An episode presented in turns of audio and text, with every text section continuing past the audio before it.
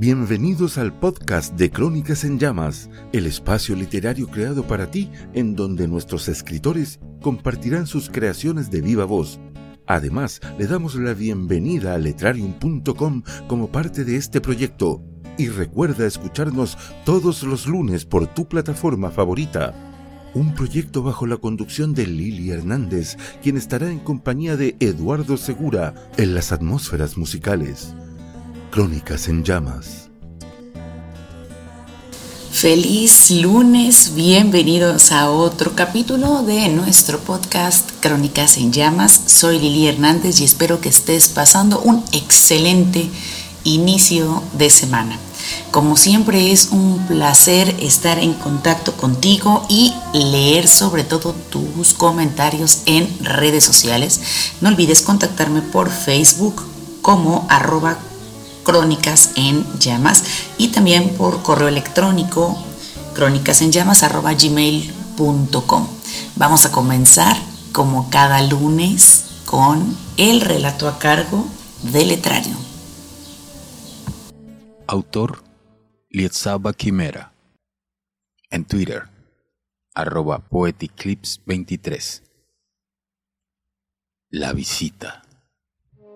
Anoche la soledad me hizo muecas desde el rincón oscuro donde la lámpara a media luz era mi única compañía. Me miraba con ojos siniestros, mientras lentamente avanzaba hacia la silla que acomodaba mis partes.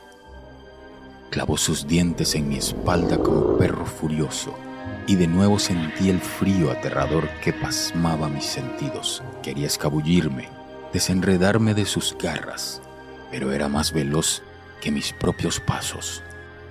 Se abalanzó sobre mi anatomía hasta instalarse como el Windows entre las paredes de mi alma y calarme los tuétanos. Dimos vueltas, escuchamos voces de otros tiempos y no se despegaba de la piel. Al contrario, me invitaba a ver danzando una tímida lágrima al borde de mis ojos, a sentir sus alfileres de hechicero clavados en mí cuando irrumpe con cada visita inavisada el lugar donde me encuentro. ¿Quieres que tu escrito sea parte de nuestro podcast? Visítanos en www.letrarium.com y consulta la información. Letrarium, tierra de escritores. Gracias a Letrarium por esta gran narración y como cada lunes me da muchísimo gusto presentar el talento desde Chile para el mundo de Rolando Silva, quien forma parte de esta gran familia de Crónicas en Llamas.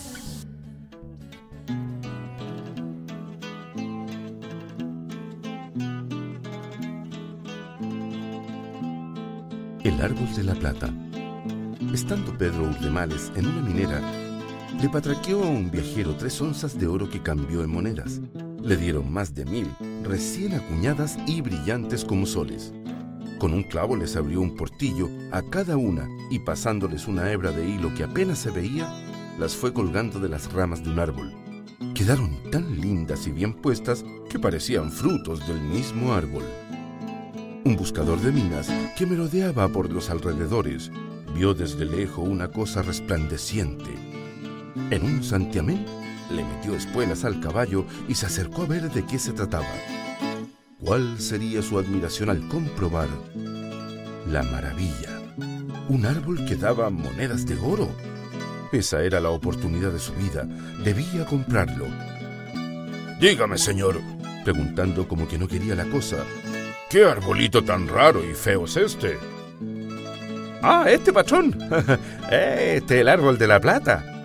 Respondió Pedro Urdemales, sin darle mayor importancia, y se dio vuelta para echarse una siesta. Vamos, buen hombre.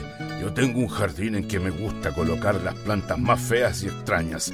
Así nadie entra a robar en mi casa. Véndame una patillita, pues. Le daré 100 pesos. No, patroncito, no. 200. No, no, no, no, no, pues hombre. 500. Ofreció el hombre para que tan espléndida oportunidad no se le escapara de las manos. Mire, patroncito, le dijo Urdemales. Yo soy una persona sumamente honrada y ¿para qué voy a engañarlo? Las patillas de este árbol no brotan y usted perdería sus pesos. Bueno, entonces véndame el árbol. Completito lo quiero. Le pago hasta tres mil pesos por esa cosa tan horrible. Chupayas, patrón, oiga. ¿Cómo se le ocurre que por esa módica suma le voy a dar un árbol? Que feo y todo en un año produce cuatro veces lo que me está ofreciendo, pues. Bueno, entonces te doy doce mil pesos. Eso te daré por él. Insistió el hombre sin poder frenar su codicia. No, no, no, no, patroncito.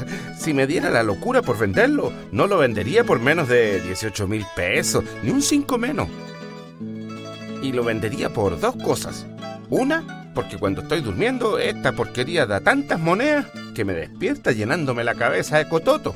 Y la otra, porque se ve que usted es un amigo de los árboles. Hecho, aquí tenéis tus 18 mil y ni una palabra más. Como usted mande, patroncito, respondió Pedro Urdemales, recibiendo la plata. El caballero, ni corto ni perezoso, se fue muy feliz cargando el arbolito y riéndose de Pedro Urdemales. Pobre tonto, por dieciocho mil pesos me vendió un árbol que me da más que la mejor de las minas de oro. El pueblo estuvo tres meses de fiesta, porque Pedro Urdemales era muy generoso cuando salía de remoliendas. Solo de vez en cuando se escuchaban a lo lejos los gritos de la única persona que no podía sentirse feliz a pesar de tanto vino y alegría, el comprador del árbol de la plata, al que se le hacía chica la boca maldiciendo a Pedro por haberle engañado. El día de hoy tenemos como invitada a Dalia Saraí Hinojosa con su obra Viaje en Teletransportador. Que lo disfruten.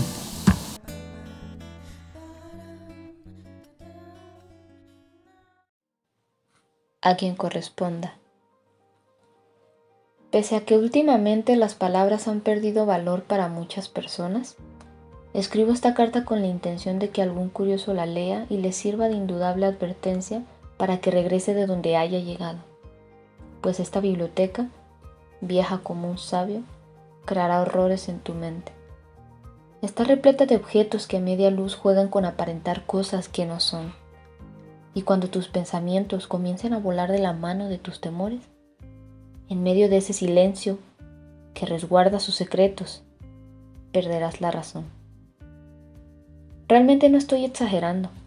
Si ahora atravesaras los pasillos con alfombras viejas, rodeados de paredes desteñidas y estantes que crujen repletos de libros, entenderías la razón de la escasa armonía en mi relato. Y aún así, sé que no soy capaz de hacerte entender lo peligrosa que es. Ni yo mismo logro comprenderlo. Júzgame loco o no, no me importa. Intenté gritar, pero mi garganta se cerró. Ni siquiera pude sentir mi cuerpo. Ninguna persona estaba adentro, eso puedo asegurarlo, porque si alguien hubiera entrado, el estrepitoso regocijo de las puertas lo habría delatado. ¿Alguien había entrado sin darme cuenta? me pregunté, en un evidente intento por calmar el sudor de mis manos provocados por esa, una sombra espesa entre los pasillos la cual me perturbó apenas la vi y debo admitir que las piernas me temblaron también. Pero pronto, aquella cosa alargada en medio de la penumbra se olvidó de su quietud y antes de que pudiera reaccionar, soltó un alarido ensordecedor que me paralizó. Abalanzándose sobre mí rápidamente con una fuerza tan exorbitante que al caer sentí mi cuerpo partirse en fragmentos. Crujió el piso. Intenté arrastrarme como mi último recurso, maldiciendo mil veces y arañando la madera. Mi vista se puso turbia, todo alrededor daba vueltas, parpadeaba mucho, como si no creyera lo que estaba pasándome, y cada vez que lo hacía, entre la oscuridad, al cerrarlos, estaba ahí, la escena brusca de aquello deslizándose hacia mí, pasando como un relámpago que atiborraba mi mente una y otra y otra vez de ese ser que luego comenzó a asfixiarme, sacando de mi garganta una masa negra, viscosa y pútrida, la cual empuñaba y luego se tragaba. No hice nada. Se lo trago todo. No sé qué pasará conmigo ahora. Apenas puedo creer que estoy escribiendo con la misma tranquilidad con la que tú me lees. Pero si has llegado hasta aquí, supongo que ya es demasiado tarde para que te vayas. ¿Qué harás cuando las sombras se muevan? Realmente espero que estés bien.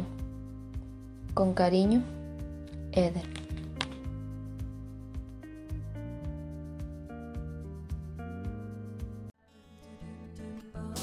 Había una vez una escritora brillante y de muy corta edad procedente de Ecuador. Ella es Bris Castillo y a partir de este programa se va a unir con nosotros a darnos sus maravillosas recomendaciones literarias de la semana.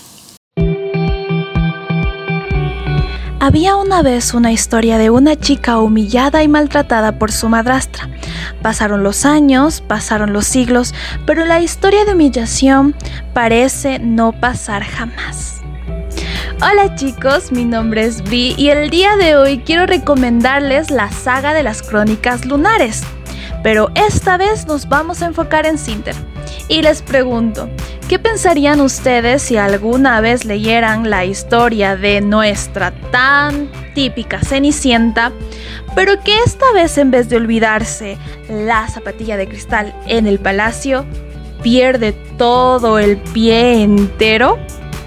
Pues bueno, esta es la historia de Cinder, que es una cyborg, mitad humana, mitad robot, que vive con su madrastra y sus hermanastras. Esto en un contexto que se desarrolla luego de la devastadora Cuarta Guerra Mundial, en donde humanos y androides se apiñan en las calles de Nueva Beijing.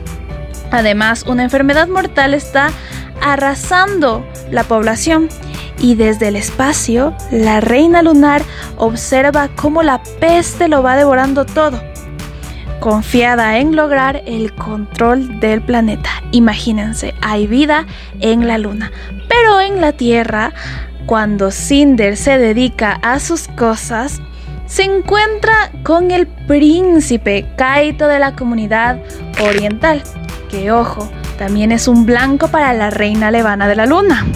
La cuestión es que Cinder, por sus habilidades, ayuda al príncipe a reparar un robot que le tenía mucho aprecio. Ahora, ¿ustedes creen que la vida de Cinder cambiará después de este encuentro? ¿O que ella también se descubrirá a sí misma y sabrá qué es lo que ella es en verdad? Pues bueno, la saga de las crónicas lunares no solo comprende a Cinder, sino también a otros libros como Scarlet, Cress, Winter, Firest, Stars About. Es un mundo maravilloso que trata de revalorizar o de rehacer las historias clásicas de Disney. Y la verdad es que no es solo un cuento de princesas. Ustedes van a ver en ellas todo lo fuerte que puede ser una mujer y también inteligente, como por ejemplo en Scarlet o en Cress o en Winter. Pero bueno, hablaremos en una próxima ocasión de estas demás princesas. Bueno, princesas entre comillas. Ahora quiero decirles que la saga de las crónicas lunares, que la, que la tengo, que tengo yo, la saga de las crónicas lunares, es de editorial B y R, pero ustedes puedan conseguirla de cualquier otra editorial porque sé que tiene muchos editoriales. Ok, esa es la recomendación literaria para esta vez. Que tengan una buena noche y buen viaje. Fable Sombras de Albión Capítulo primero La caja de música Acto 1 Entre las gélidas y estrechas calles del casco antiguo de Bowerstone, dos huérfanos rehuían del frío hermana y hermano, mayor y menor respectivamente, habían construido su hogar en un terreno baldío junto a una casa derruida. Aquel lugar era un amplio terreno que se levantaba sobre una colina, por lo tanto, se hallaba por encima de las otras casas y le permitía a quien sea que estuviese allí apreciar gran parte de la ciudad e incluso el lado sur del distante castillo Fairfax Rose, una chica hermosa y pelirroja de unos 15 años, se hacía cargo de su hermanito, el pequeño gorrión de apenas 7 años.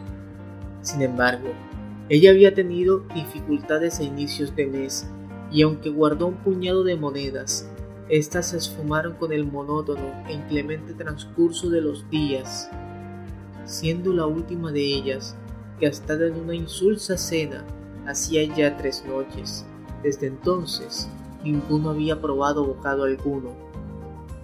Todo era culpa del invierno, siempre era lo mismo en esta época del año. Los empleos desaparecían y con ellos el sustento de todos los mendigos y desamparados. Sin embargo, Rose tenía otra alternativa para ganar una que otra moneda de oro, pero repudiaba esa idea, aunque en los últimos días la necesidad de su hermanito le hacía considerarla. Para combatir el frío, Rose había armado una modesta fogata con ramas húmedas y excremento de perro. Gracias a eso, conseguirían soportar el día y la noche, o al menos eso esperaba ella. De pie, uno junto al otro, los hermanos extendían sus temblorosas manos hacia las vacilantes llamas, mientras Gorrión fantaseaba con un gran y cálido tazón de lentejas revueltas con arroz. Su hermana se deleitaba con la imagen del lejano castillo. Su mente fue guiada a través de extensos, cálidos y ornamentados corredores hacia los amplios cuartos y salones del excelso palacio. Se imaginó con lujo de detalle los hermosos vestidos y las exquisitas pinturas que con toda seguridad debían de hallarse entre el patrimonio del Lord Lucien, señor del castillo y alcalde de Bowerstone. Otrora, aquel hombre fue uno de los caballeros más cotizados de Albion, y aunque a día de hoy Lucien se encontraba ante las puertas de su quinta década, aún era muy atractivo. Sin embargo, no era su aspecto lo que intrigaba a la joven, sino la terrible desgracia caecida sobre la vida de tan ilustre caballero. Después de todo, la repentina muerte de Lady Fairfax y la pequeña Amelia devastó a los ciudadanos, pero para Lucien, padre y esposo, la angustia debió ser mayor. La chica suspiró y se lamentó brevemente. Luego volvió la mirada hacia su izquierda Bajó un poco la cabeza.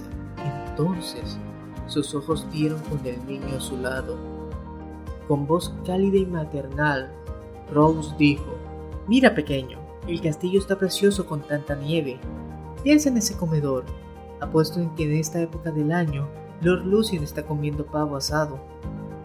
Gorrión, quien nunca había visto un pavo, y menos a un asado, se imaginó un enorme y jugoso bistec cocinado con carbón mientras miraba hacia el castillo. Gracias a esa idílica visión, su boca se hizo agua e ignoró las siguientes palabras de su hermana. Pero debe de estar muy triste desde la muerte de su esposa e hija. En ese castillo tan grande, él solo. Si pudiésemos vivir allí, de repente, el holgorio de una multitud llegó a oídos de los huérfanos.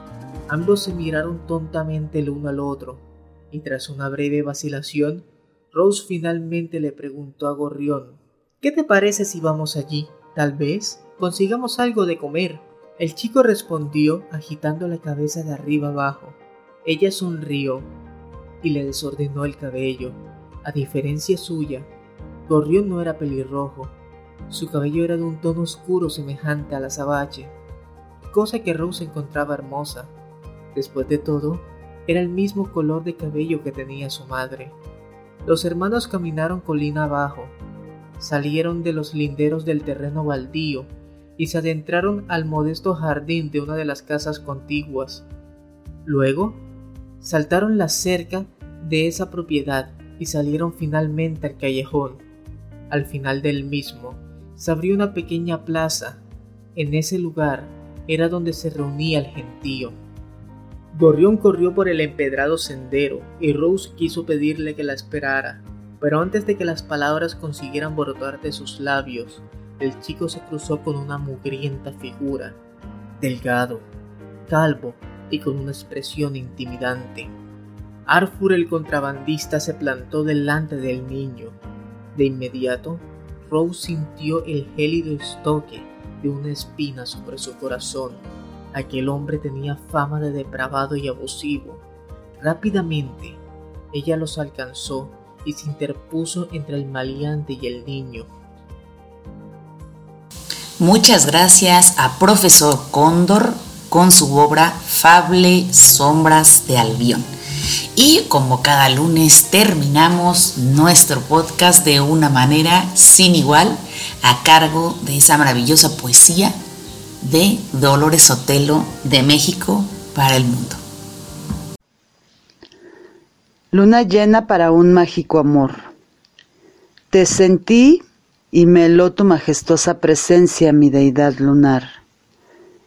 Presencié el debate de ángeles y demonios mediados por ti. Esperé paciente y ansiosamente a la vez. Me invadiste con tu calidez y te sentí de nuevo tan cercana como siempre. Se hizo el silencio absoluto. Me miraste, bella luna llena, y dijiste, anda, ve.